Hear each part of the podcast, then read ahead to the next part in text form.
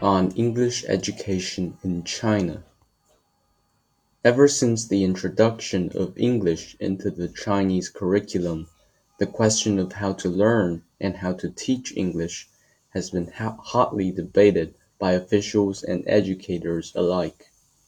Now the time has come for revisiting of that decision, and perhaps for an alteration on the current model. Let us first consider history and tradition, or in other words, the original purpose for Chinese students to learn English.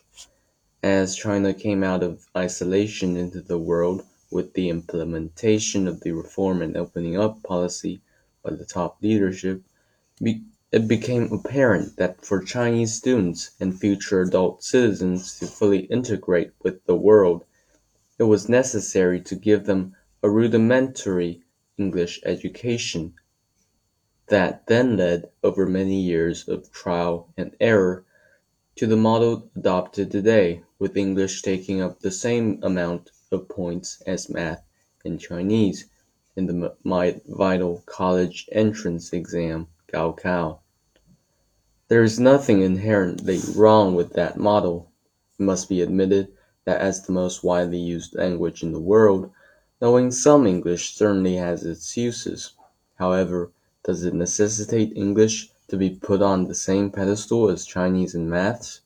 Consider the example of an education system we once claimed to emulate, the United States.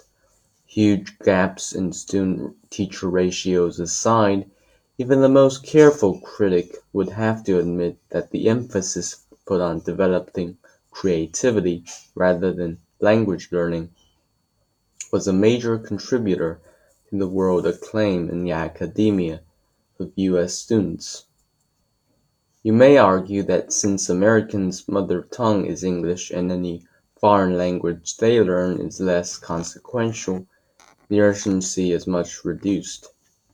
Even given that assumption, however, we have a few other examples to the effect of confirming that argument.